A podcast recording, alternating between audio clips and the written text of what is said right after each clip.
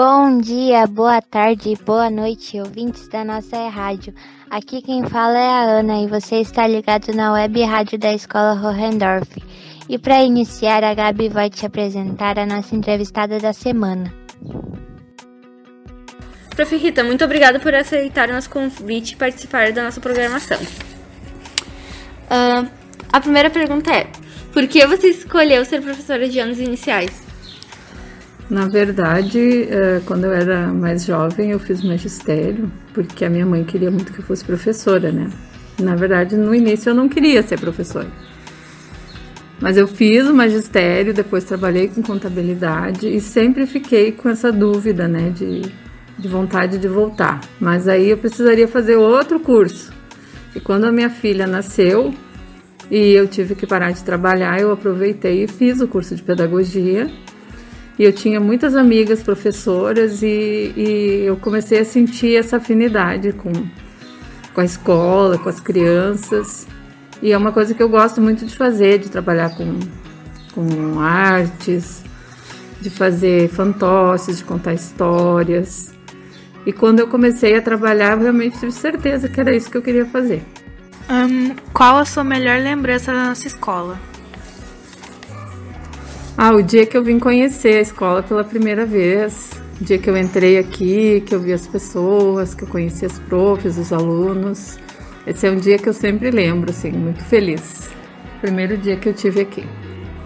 Como se sente quando está no meio de seus alunos? Ah, eu me sinto muito contente, muito feliz, com vontade de trocar experiências com eles, de ensinar, de aprender. E eu me sinto muito contente, muito motivada quando eu tô com eles. Hum, que profissão você teria se não fosse professora? Ai, ai, ai. O que, que eu seria se não fosse professora? Ah, eu trabalharia, eu acho que com culinária ou com alguma coisa. Uh, alguma coisa que eu pudesse ensinar alguém. Eu gosto muito de, de ensinar. Tem algum sonho ou meta que você gostaria muito de realizar e já, não, e já teve oportunidade? Ah, é de me formar na faculdade, né? Porque quando eu era mais jovem, a gente tinha muita dificuldade, né? Financeira e tudo. Eu achei que eu nunca ia conseguir fazer, né? A faculdade. E eu consegui terminar e isso me deixa muito contente. Um, e qual é o teu maior plano para o futuro? Agora eu tô tentando ver se eu consigo aprender a dirigir. Isso faz bastante falta para mim no meu dia a dia. Esse é um plano que eu tenho para ver se eu consigo atingir. Sim. Botar uns postes de borracha, né? o que você gosta de fazer quando não tem nada para fazer? Ah, eu gosto muito de escutar música. Adoro escutar música. Uh, qual é o teu lugar favorito no mundo e que lugar do mundo você gostaria de conhecer? Ah, o, lugar, o meu lugar favorito no mundo é abraçada na minha filha, né? É onde eu me sinto mais feliz. E o lugar que eu gostaria muito de conhecer é a Itália. Acho que é um país que eu acharia que eu gostaria muito de conhecer. O que te deixa feliz? Ver as outras pessoas felizes me deixa muito feliz. Agora a gente vai fazer um ping-pong. A gente vai falar algumas, situa é, algumas coisas e tu tá. tem que responder o que vier na tua cabeça, tá? Tá bom. Seu signo. Virgem. Uma cor. Azul. Uma comida. Massa. Um time. Inter.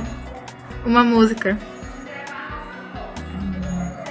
Do Legião Urbana, eu gosto muito. Um, um, um lugar. Um lugar a minha casa. Uh, uma pessoa especial. A minha filha. Um sonho. Hum, dirigir. Uma saudade. A minha avó. A palavra que te define? Hum, motivação. Muito obrigada por participar, Sora. Um, obrigada, querida.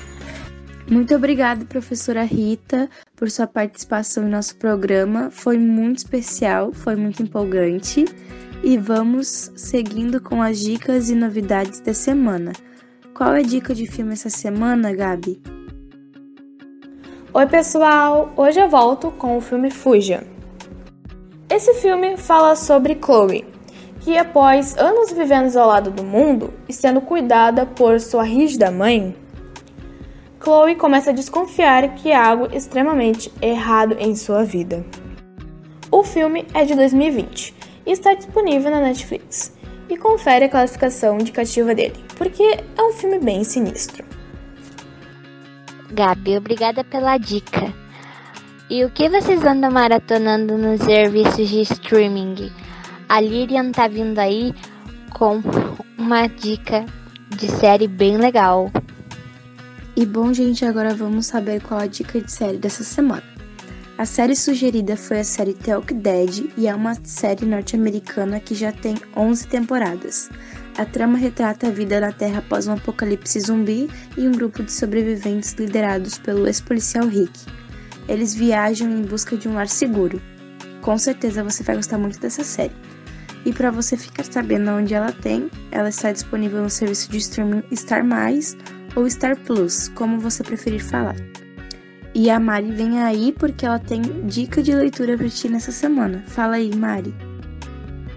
A leitura que eu quero indicar hoje é Mentirosos. Os Sinclair são uma família rica e renomada, mas estão em decadência. O livro é narrado por uma garota de 17 anos, Kenzie, de maneira introspectiva e detalhada. Ela é neta, primogênica e principal herdeira. Candice e seus primos John e Miriam e seu amigo Get são inseparáveis desde pequenos. Juntos formam um grupo chamado Mentirosos, que dá um nome à obra escrita por E. Lockhart. Ótimo, Mari, que diferente, não é mesmo? Gente, a autora deste livro, que a Mariana indicou, tem um pseudônimo, coisas de artista mesmo. E por falar nisso, quem é a nossa artista da semana? Oi, gente, Hoje a gente vai falar da Isa. Isabela Cristina Correia de Lima, mais conhecida pelo seu nome artístico Isa, tem 30 anos. Ela é uma cantora, compositora, apresentadora e publicitária brasileira. Em 2016, ela foi descoberta pela Warner Music por meio de seu canal no YouTube. Desde então, ela emplaca um sucesso atrás do outro. Em 2019, Isa estreou como jurada no The Voice Brasil e foi anunciada como rainha de bateria da Imperatriz Leopoldinense.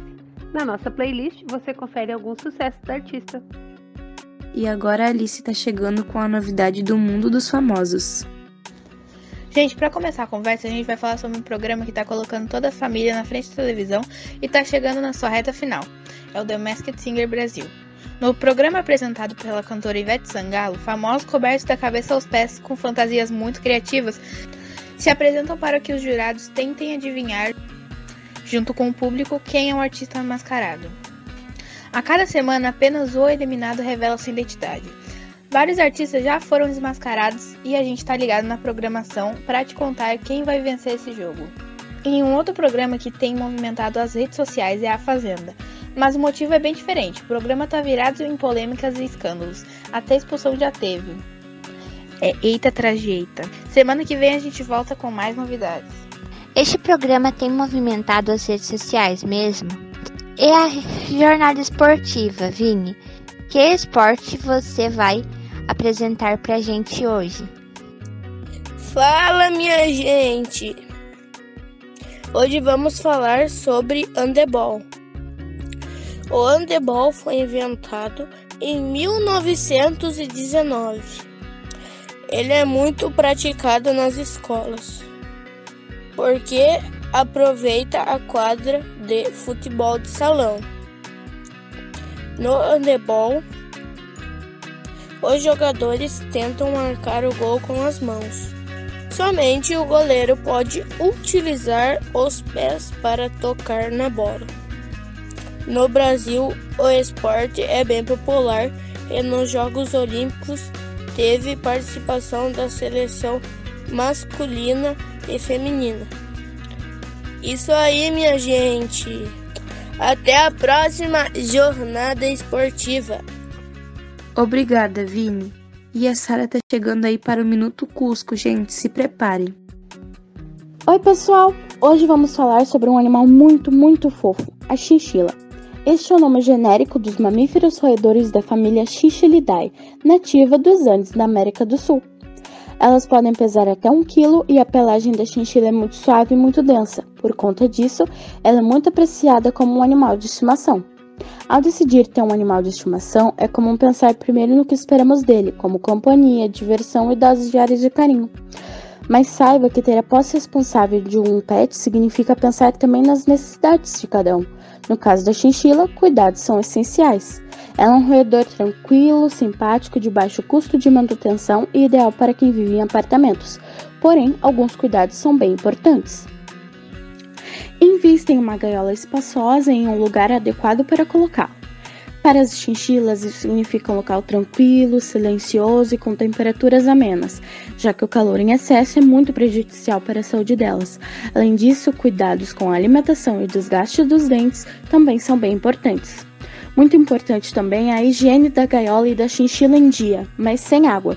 Chinchilas são pets muito limpos e, como tal, podem ficar estressadas em ambientes sujos. Sendo assim, procure limpar a gaiola diariamente, removendo qualquer resíduo. Quanto ao banho, ele é muito importante para esse roedor, mas nem pense em colocá-lo na água. Por serem de origem desértica, a pele delas não aceita bem a umidade e o pelo não seca.